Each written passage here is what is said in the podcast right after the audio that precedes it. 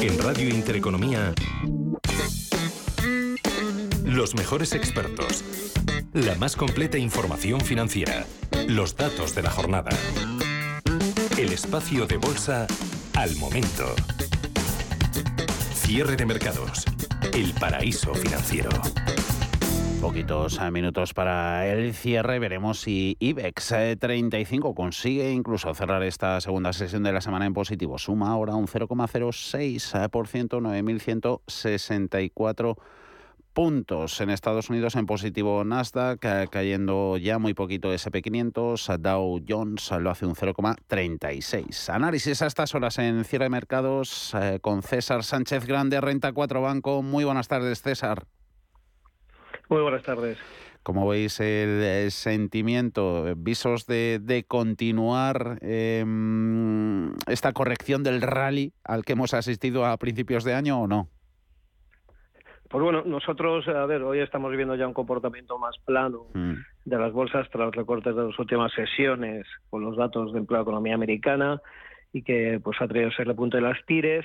A ver, nosotros desde 34 seguimos que pensando que este rebote visto desde final de 2022 está descontando un escenario más optimista de que nosotros anticipamos, ¿no? Está, el mercado está descontando pues que a lo largo del año pues veremos eh, bajadas de tipos que eh, ya para finales de año principalmente en el mercado americano y eso pensamos que lo que está sosteniendo las bolsas unido a la reapertura de, de China, ¿no?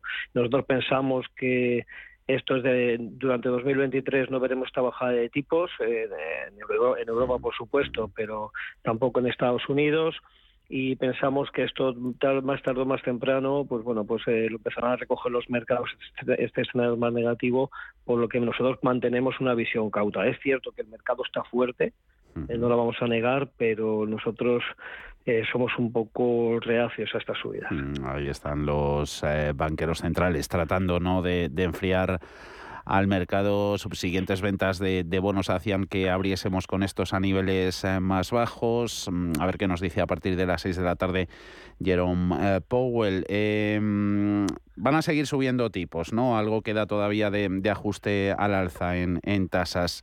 Queda también por ver efectos de, ese ajuste monetario sobre, sobre la economía real. César, esos efectos es normal que se noten más en el consumo, por ejemplo, estos días con, con las ventas minoristas que en producción industrial, en datos de, de, actividad, ah, como hemos visto, bueno, en Alemania hay producción industrial bastante peor de lo previsto, pero España un poquito aguantando.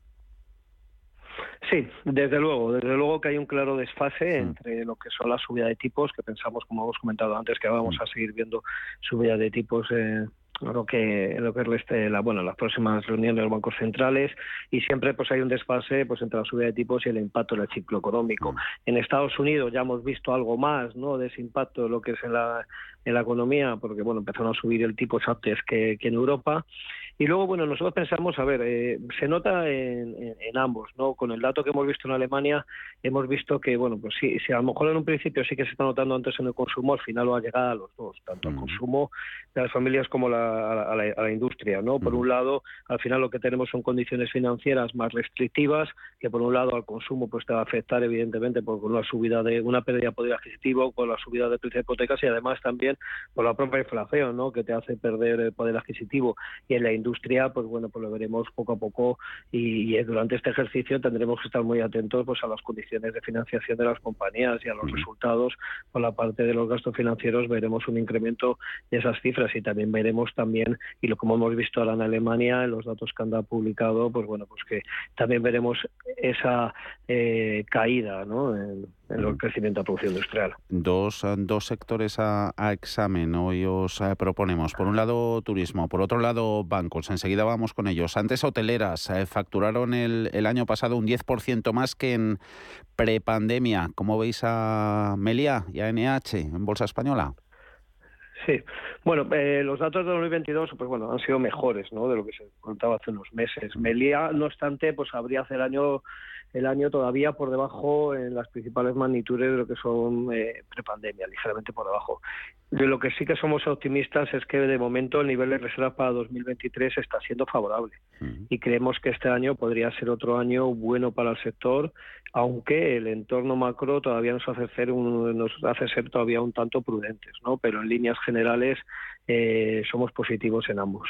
Y entidades financieras eh, en Europa en positivo han gustado esas eh, cuentas de BNP Paribas, anuncio de, resultados acompañado de, plan de recompra de, acciones propias. En cuanto a los dos grandes, eh, Santander BVA, ¿para quién la fortaleza relativa? Los dos son protagonistas. Santander eh, que se lanza a comprar lo que no posee de su filial eh, mexicana y BVA no podía ser de otra manera pendiente de, Turquía, mercado que se comportó bastante bien en negocio el año pasado, dentro de lo malo. Sí. A ver, nosotros de Renta 4 somos positivos en ambos valores. Pensamos que bueno, pues que los resultados de este año se van a ver apoyados con una mejora clara del, del margen de, intereses ¿no? en ambos valores. Sin embargo, nos decantamos más por BBVA. Vemos que la filial operativa de México es más sólida que la de Santander eh, y que las métricas de riesgo también son mejores. Además, también BBV pues, cuenta con un ratio de capital más sólido y por este motivo, pues eh, como he comentado, aunque somos positivos en ambos, nos que pensamos que nos decantamos más por BBVA. Mm, eh, por último, César, actualización de vuestra cartera de, de cinco grandes, ¿alguna a la vista o no? Pues mira, seguimos manteniendo lo mismo eh, con Iberdrola, Inditex, Repsol, Logista y Telefónica. Tenemos, pues bueno, pues siempre al sector bancario, como hemos comentado antes, en el punto de mira, pues si tenemos que hacer algún cambio. El último cambio fue la salida de BBVA, pues eh, metimos Resol, que eso fue a mediados de enero, pero por el momento esta semana seguimos manteniendo la cartera, eh, lo que he comentado. el logista, miembro de, esa cartera de cinco grandes, una compañía que hoy ha celebrado esa Junta General de Accionistas con, con los anuncios y aprobación de, de aumentar un 11% su, su dividendo. Va a repartir entre sus accionistas 183 millones de euros. A César Sánchez Grande, Renta 4 Banco. Como siempre, muchas gracias. A vosotros. Hasta luego.